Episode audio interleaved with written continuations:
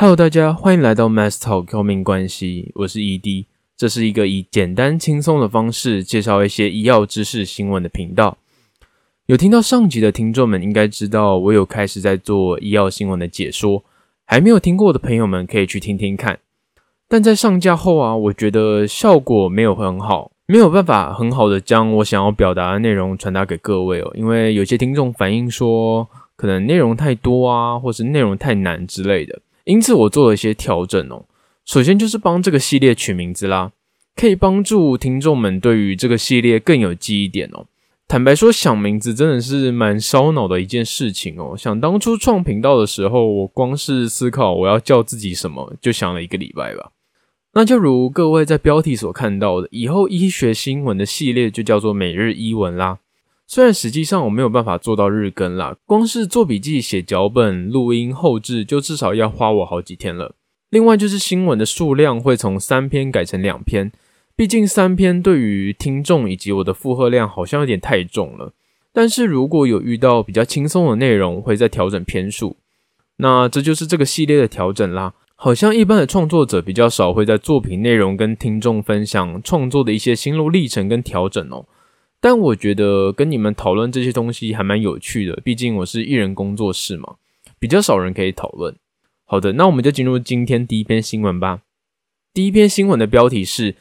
：Can Biden's plan to remove urban highways improve the health of American cities？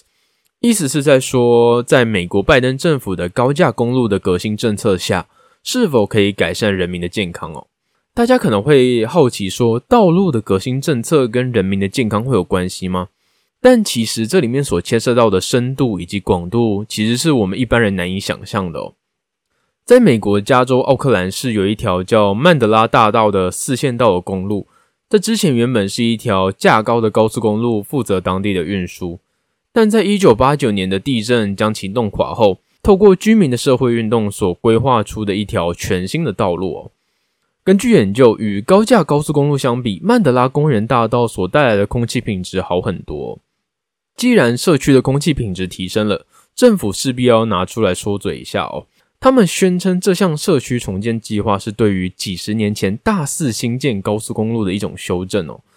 因为以前的高速公路的修建并没有和当地居民进行良好的协调，因此会影响到当地低收入户的生活品质，破坏社区的环境。但实际上的情况却不是如此美好哦。如果去 Google Map 搜寻 Mandela Parkway，可以发现到它是一条高速公路的支线道，而高速公路又与港口接壤。在如此便利的交通下，该地区的租金以及住房成本也会随着大幅的提高哦。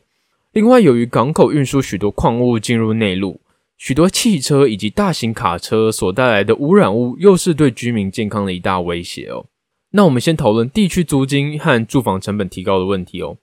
大家应该都知道，在美国不像台湾有健保的关系，因此医疗费用非常的贵哦。虽然感觉在美国医疗剧里面每天都有很多的病人往医院里面跑，但是实际上他们还是比较倾向于去药房买药来解决自己的问题哦。那如果住房成本的提高呢？低收入户的居民就更没有预算花在医疗保健的费用上面，造成身更多身体上的隐性成本哦。这种情形被专家称为是一种社区高档绿化，因为曼德拉公园大道它原本的目的就是希望说能够帮助该地区的公路进行一个绿化的动作，但是在这种情形下，反而造成了一种高档化的一种现象哦。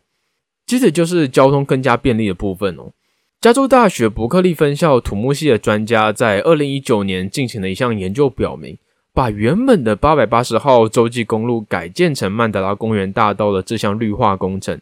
每年平均可以减少三十八帕的氮氧化物，也就是平常讲的 NOx，和二十五帕的烟尘哦。但纵观而言，随着交通网络更加的便利，西奥克兰地区仍然受到改道的八百八十号以及五百八十号和九百八十号公路的严重污染哦。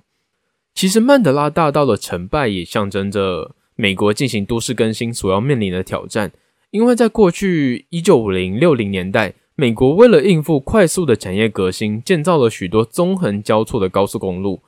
而以高速公路为中心规划市区，比较靠近的都是低收入户区啊，或是非白人的社区哦。而公路所带来的噪音以及空气污染也持续影响着居民的健康。目前，拜登政府也保证会有类似相关的措施，以消弭人民阶级以及提升社区环境的法案推动。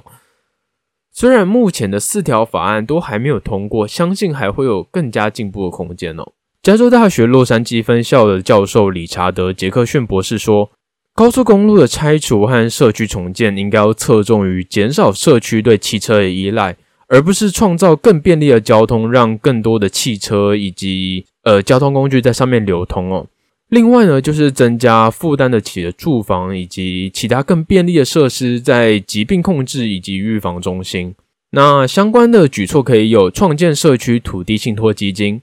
他们就是在社区购买空地，并以低价再卖回给居民的非营利组织哦。这样的话可以帮助确保土地的经济还有租金的稳定哦。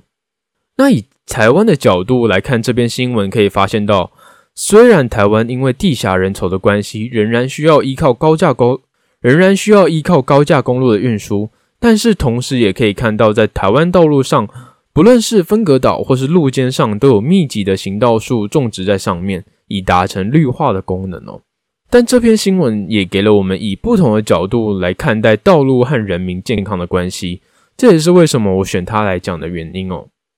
OK，那我们进入第二篇新闻，名称是 Vitamin D supplements are not effective for easing painful IBS symptoms. Study reveals，主要是在说研究显示利用维生素 D 无法缓解肠燥症的症状哦。那我先帮大家科普一下肠燥症是什么。肠燥症呢是一种常见性的功能性肠病，它的特征是会让患者的排便习惯混乱，引起胃痉挛啊、胀气、腹泻还有便秘等症状哦。同时，肠燥症也被认为是一种文明病，推测是一种在都市生活中的庞大压力所引起的疾病。而在治疗部分，很可惜的是，目前没有确实可以根治的疗法存在。医生所给出的建议大多为就是。减轻生活中的压力，保持良好的生活习惯为主哦。在民俗疗法中，也有着补充钙质可以舒缓情绪、间接缓解肠燥症所带来的不适症状哦。因此，可以帮助吸收钙质的维生素 D 的补充药品，也成为了一般人认为的肠燥症的解法哦。但在英国的谢菲尔大学的研究团队指出哦。这类的维生素 D 的补充药品对于缓解症状其实没有太大的用处。该大学的肿瘤与代谢科系和保健食品公司 Better You 合作，对这类苦于消化系统慢性病的患者进行实验哦，评估是否维生素 D 真的有助于缓解他们的症状并改善他们的生活。在接受了十二周的维生素 D 三的口服喷剂后，患者的体内的维生素 D 的含量有确实增加。但是肠燥症的问题并没有获得改善呢。